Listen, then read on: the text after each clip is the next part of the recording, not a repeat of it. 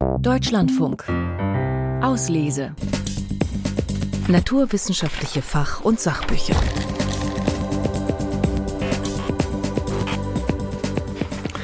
Mein Chemielehrer hat früher immer gesagt, Physik ist die Königin der Naturwissenschaften, weil er wusste, wenn man in der Chemie wirklich verstehen will, welche Verbindungen Atome und Moleküle eingehen, dann geht da ohne Quantenphysik schon mal gar nichts. Doch obwohl die Quantentheorie inzwischen über 100 Jahre alt ist und längst Teil der Popkultur geworden, obwohl unzählige Experimente gezeigt haben, dass sie die Natur auf Dutzende Nachkommastellen korrekt beschreibt, ist sie für die meisten Zeitgenossen immer noch ein Buch mit sieben Siegeln.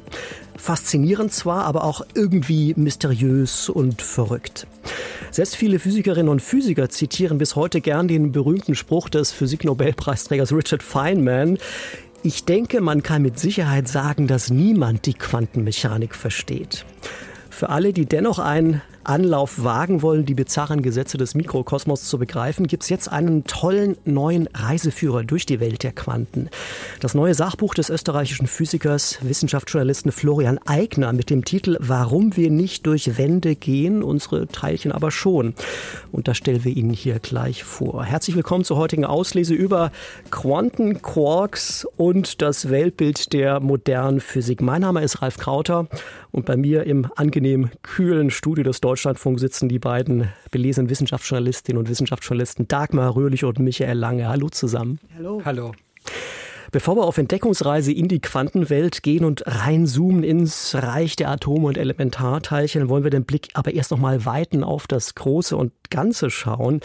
Was wissen Physikerinnen und Physiker heute eigentlich über den Ursprung des Kosmos, über die Natur von Raum und Zeit und die Struktur von Materie?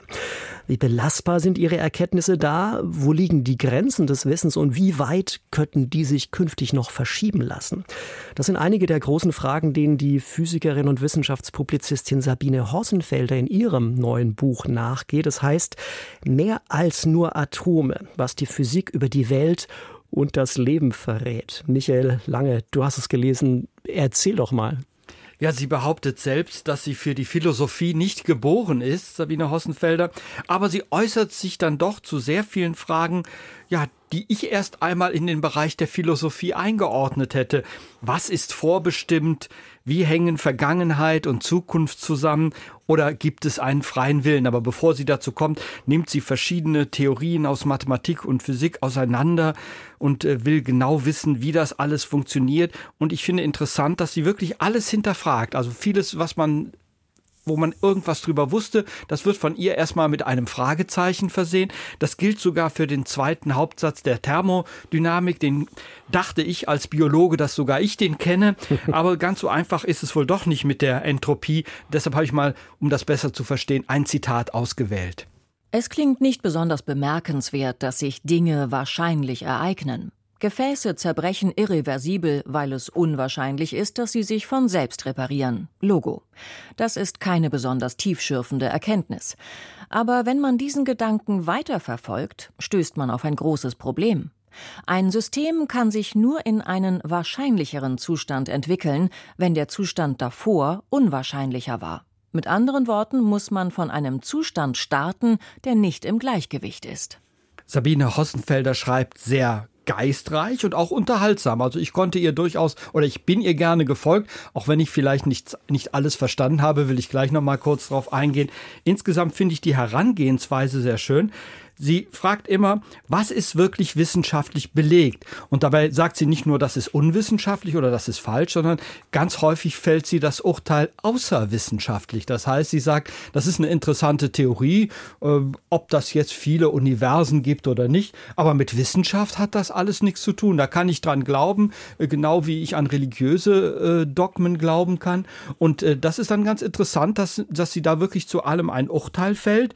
Und äh, nicht ganz so gut nachvollziehen konnte ich ihre äh, sehr positive Meinung zu Reduktionismus und Determinismus. Also Reduktionismus sagt, man kann aus den kleinsten Teilen alles schlussfolgern und daraus schlussfolgert sie dann auch, dass es keinen äh, freien Willen gibt, gar keine freien Entscheidungen. Und das andere ist der Determinismus, dass man sozusagen, dass alles vorbestimmt ist, dass man aus den kleinen Teilchen sehen kann, die werden sich so bewegen und dann können wir, wenn wir das auf unseren Alltag ummünzen würden, eigentlich gar nichts mehr entscheiden. Dann passiert alles so, wie es ohnehin vorgesehen ist.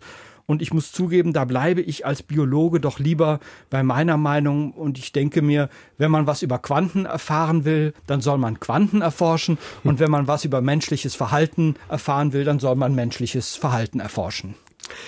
Vielen Dank, Michael Lange. Ich habe Sabine Hossenfeld das Buch auch mit Neugier und Interesse gelesen und sie geht darin ja wirklich äh, großen Fragen nach und letztlich geht es im Kern um die Frage, äh, wie gut bestimmte Überzeugungen und Alltagsvorstellungen, äh, die wir haben, mit den modernen, mit den Erkenntnissen der modernen Physik vereinbar sind. Und ähm, das ist schon sehr spannend, weil es teilweise recht ernüchternd ist, die Schlüsse, die sie dann zieht. Also wie ist das Universum entstanden? Klar, es gab einen Urknall, aber sie sagt auch, wir werden wahrscheinlich nie genau erklären können, wie es zu dem gekommen ist. Ne? Andere Frage, die sie stellt, äh, existiert die Vergangenheit im Jetzt? Also lebt meine verstorbene Oma vielleicht doch noch irgendwo weiter? Ähm, und da ist die interessante Antwort der Physik irgendwie schon, weil diese strikte Trennung, die wir im Alltagsverständnis zwischen Vergangenheit, Gegenwart und Zukunft haben, das geben die Gesetze der Physik eigentlich gar nicht her. Also ich finde das äh, sehr spannend. Das sind hintergründige Gedanken, die Sabine Hossenfelder in ihrem Buch zu Papier bringt. Hintergründige Gedanken auch, die viel lehren über die Erklärungsmacht naturwissenschaftlicher Erkenntnisse, aber auch über ihre Grenzen. Das ist für mich die Stärke dieses Buchs. Mir geht es ein bisschen wie dir, Michael. Ich finde auch nicht alle Thesen Thesen 100% plausibel, aber ich finde es äh, inspirierend, sich damit zu befassen. Also zum Beispiel, wenn es um diese Frage nach dem freien Willen geht, also lassen die Gesetze der Physik den überhaupt noch zu? Ähm, auch bei mir regte sich da zum Teil Widerspruch, weil man natürlich auch weiß, viele Leute sehen das anders. Ich hatte auch stellenweise in dem Buch das Gefühl, dass da wo sie zum Beispiel Interviews führt mit David Deutsch und anderen Größen der Physik, so ein bisschen über meinen Kopf hinweg diskutiert, wo ich nicht so ganz äh, auf Augenhöhe mitgenommen wurde.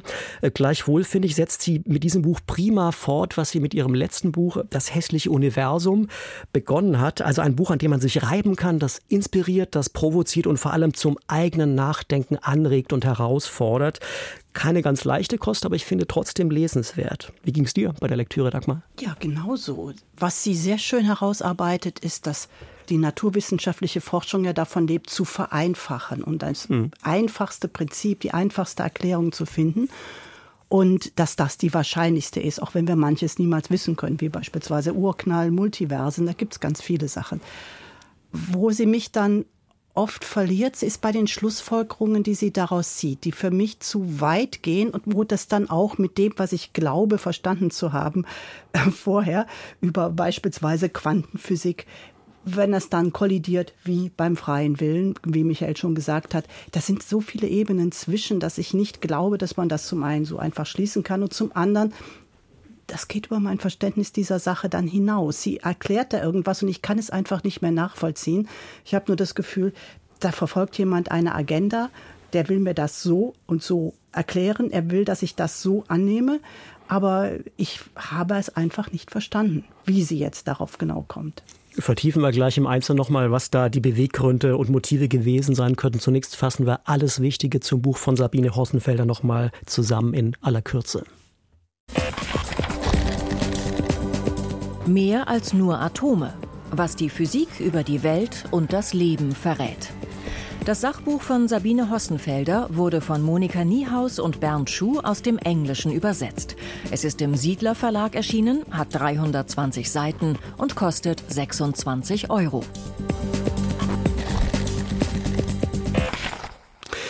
Sabine Hossenfendler handelt die bizarren Gesetze der Quantenwelt, auf die wir gerade schon kurz zu sprechen gekommen sind, auf wenigen, relativ wenigen Seiten in ihrem Buch ab und erwähnt natürlich auch das berühmte Doppelspaltexperiment, dessen Deutung ja schon Generationen von Physikerinnen und Philosophen Rätsel aufgegeben hat. Florian Eigner dagegen widmet diesem recht simplen Experiment, wo man also Lichtteilchen oder Elektronen durch zwei parallele Öffnungen fliegen lässt und dann schaut, unter welchen Umständen sich deren Wellenfunktionen überlagern, gleich mehrere Kapitel seines Buchs. Es ist sozusagen so eine Art roter Faden für sein Buch. Denn dieser simple Versuch offenbart viele der sehr kontraintuitiven Folgerungen, die es mit sich bringt, wenn man akzeptiert, dass alle Elementarteilchen letztlich Manifestationen von Wellenfunktionen sind, deren Dynamik die berühmte Schrödinger-Gleichung beschreibt. Warum wir nicht durch Wände gehen, unsere Teilchen aber schon, das ist der Titel des Buchs von Florian Eigner und Dagmar Die als bekennende Katzenfreundin müsste das gefallen haben, denke ich denn auch. Schrödingers Katze spielt da natürlich eine wichtige Rolle. Ja, Schrödingers Katze ist da nicht so schön, aber was er sonst über Katzen schreibt, ist einfach toll. Das Buch hat mich sofort gefangen genommen, denn er steigt mit einer sehr spannenden Frage ein. Was wäre eigentlich, wenn die Physiker seinerzeit ganz neue Begriffe für diese neue Quantenwelt, die sie da entdecken, ent auch direkt mitgeliefert hätten. Quantenschwubbel beispielsweise, das ist ein ganz tolles Wort. Zwar ist Quantenschwubbel nicht selbsterklärend, aber das ist ehrlich gesagt teilchenartige Quantenwelle oder wellenartige Quantenteilchen auch nicht. Aber das bringt mich dann dazu, dass ich überlege, es mit meinem vorhandenen Wissen zu verstehen und dann laufe ich halt ganz schnell ins Leere. Die Genies damals ahnten nicht, in was für eine Welt sie da eigentlich reintapsten. Florian Eigner hat es da einfach besser.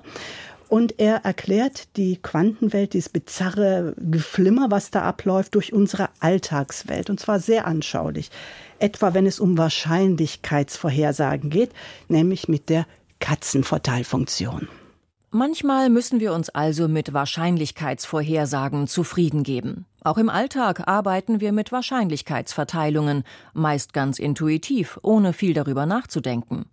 Angenommen, ich bin auf der Suche nach meiner Katze. Ich weiß, irgendwo im Haus oder im Garten muss sie sein.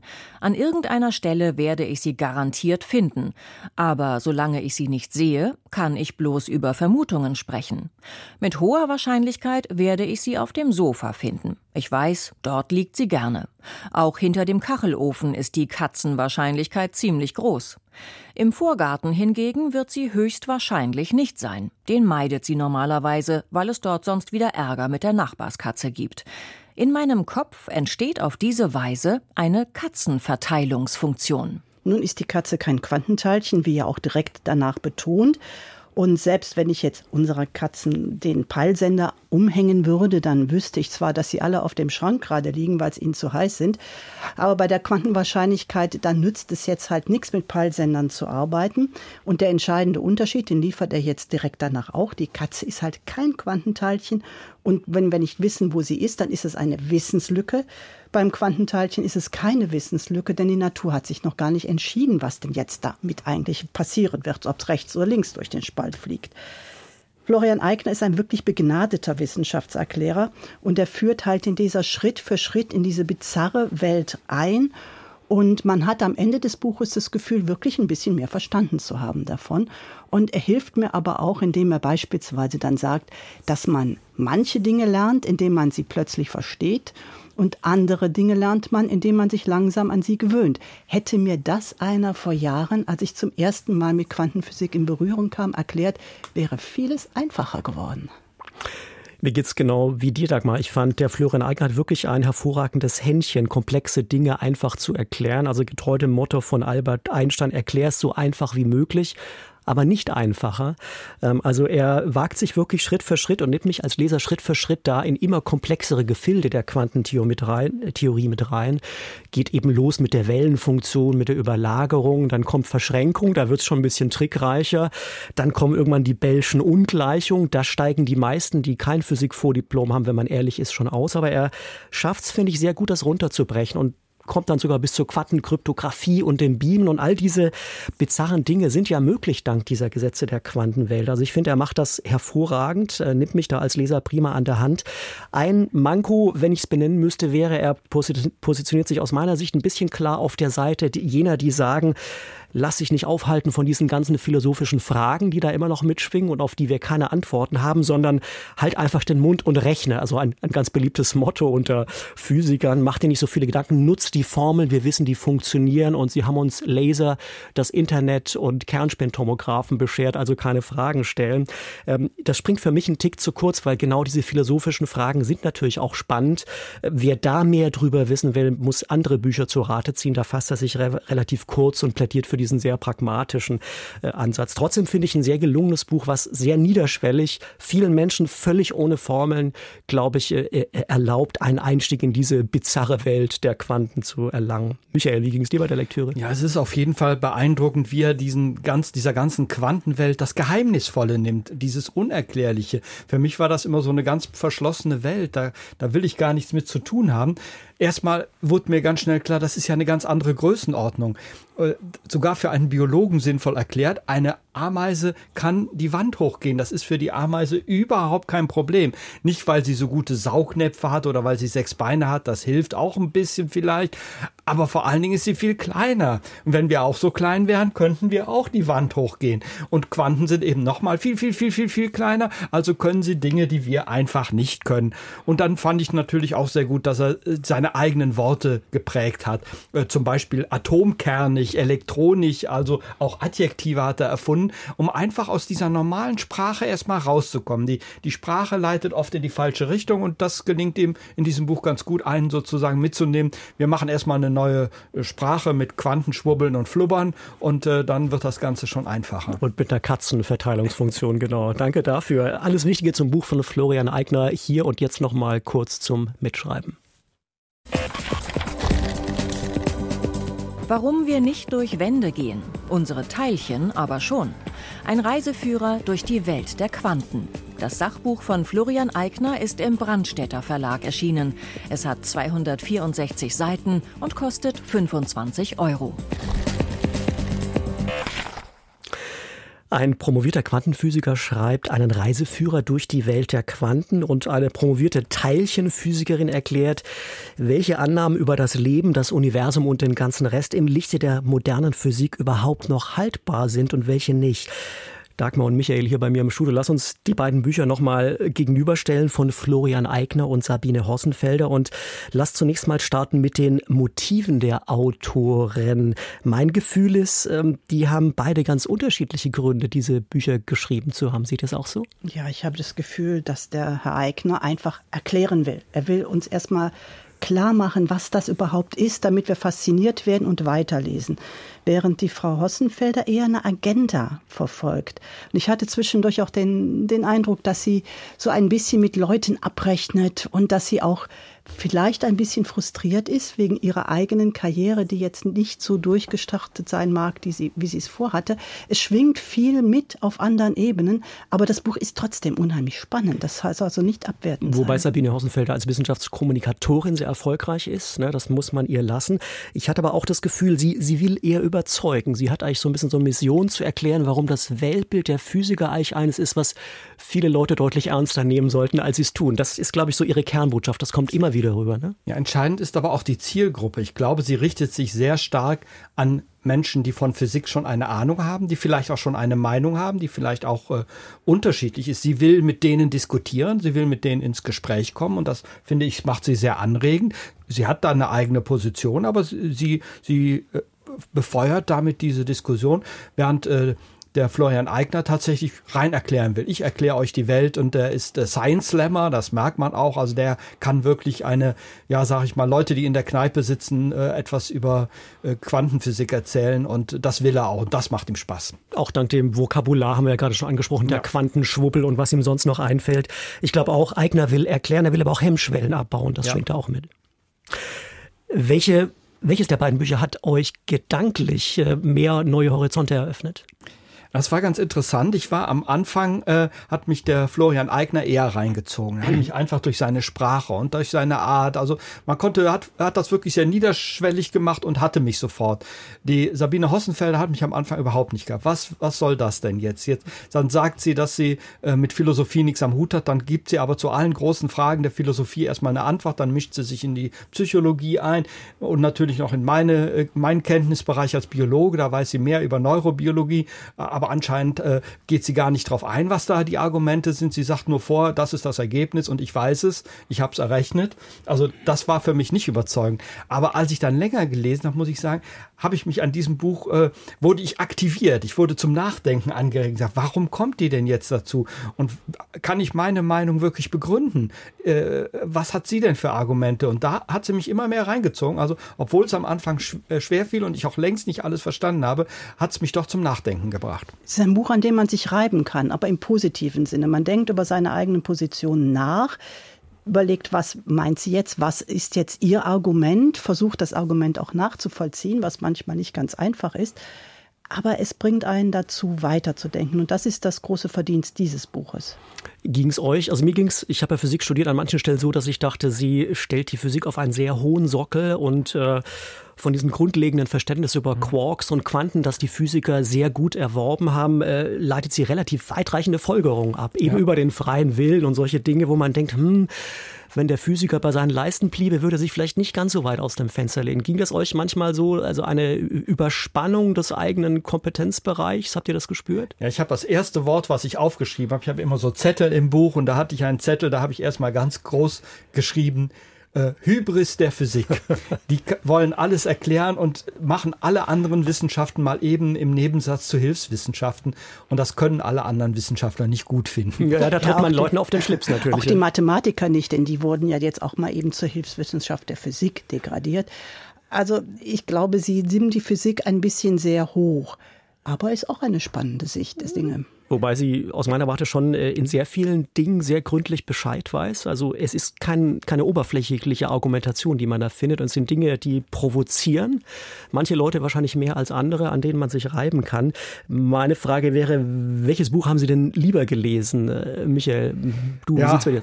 Am Anfang auf jeden Fall den Florian Eigner, äh, äh, weil ich es erstmal verstehen wollte. Da hat er mich einfach, das war einfach einfacher auf dem Balkon zu lesen. Aber wie gesagt, in den letzten äh, Tagen, nachdem ich so die ersten 100 Seiten mal durch hatte, hat mich das andere auch gepackt und äh, ich finde das durchaus interessant und man merkt ja auch, dass es viele Leute interessiert. Der YouTube-Kanal von Sabine Hossenfelder, der hat viele äh, Zuseher und Mitdiskutierer. Da wird fleißig diskutiert und mhm. da geht's munter hin und her. Das sind also nicht nur ein paar Physiker, die sich anscheinend für diese Fragen interessieren. Ich glaube, das ist ein ganz unterschiedliches Publikum, was die beiden ansprechen.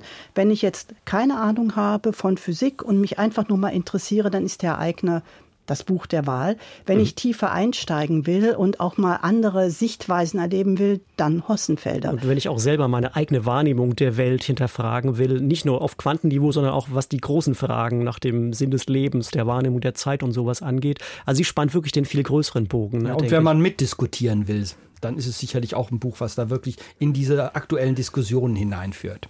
Ja, der, Host, der, der Eigner ist dann wunderschön, wenn ich am Stammtisch dann sagen will, so, ich weiß jetzt, was mit Quantenphysik ist. Okay, die Schrödingers Katze, genau, immer beliebt. Äh, das ist bei Florian Eigner hervorragend erklärt. Vielen Dank für die Diskussion bis hierhin zu den aktuellen Sachbüchern von Sabine Hossenfelder und Florian Eigner. Horizont erweiternd. Ich glaube, das ist rausgekommen. Im besten Sinne sind definitiv beide dieser Bücher. Wir ziehen hier jetzt einen Strich und nutzen die verbleibenden Minuten noch, um Ihnen Reihe um weitere lesenswerte Neuerscheinungen vorzustellen. Durchgeblättert? Ich bin ja absoluter Fan von Bill Bryson, dessen Sachbuch eine kurze Geschichte von fast allem, wie hier vor 20 Jahren mal besprochen haben. Deswegen wurde ich hellhörig, als ein Buch auf meinem Schreibtisch landete, wo auf dem Cover Bill Bryson urteilt, ein unglaublich fesselnder Mix aus Witz, Begeisterung, Klarheit und Wissen. Das Buch, das Bill Bryson auf diese Art lobt, stammt vom britischen Autoren Duo Hannah Fry und Adam Rutherford. Beides sind in UK populäre Wissenschaftsvermittler, Kommunikatoren Kommunikatoren auch regelmäßig zu hören in der BBC, haben da einen eigenen Podcast. Und das Buch, das beide geschrieben haben, heißt Der ultimative Guide zu absolut allem. Und es liefert tatsächlich so eine Art Rundumschlag der Erkenntnis. Also man lernt bei der Lektüre, wie Wissenschaft funktioniert, wie Forscher Wissen über die Welt erlangen, wo dieses Wissen an Grenzen stößt und warum es dennoch extrem nützlich ist, um Lügen und Legenden zu entzaubern. Zum Beispiel die biblische Meer von der Arche, mit der Noah angeblich von jeder Tierart hat ein Paar vor der Sinnflut gerettet haben sollen. Nach allem, was wir über die Arche wissen, wäre sie viel zu klein gewesen, damit alle Tiere reingehen. Äh, Noah wäre nach wenigen Tagen knietief im Kot seiner Mitreißenden gewartet. Auch das äh, hat die Bibel unterschlagen.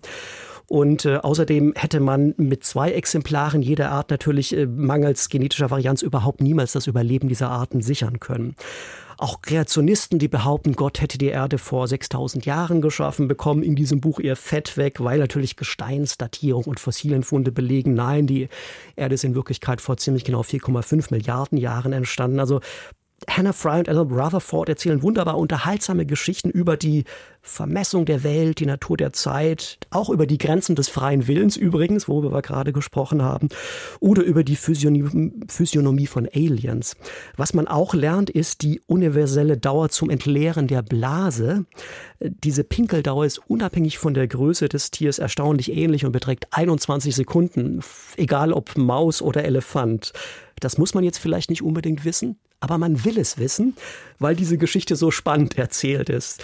Äh, ich habe zum Beispiel auch gelernt, dass Wale mit Haaren zur Welt kommen, dass Christoph Kolumbus ein richtig fieser Möb war und dass unser Körper, wenn wir in absoluter Abgeschiedenheit wären, einen 48-Stunden-Rhythmus einnehmen würde.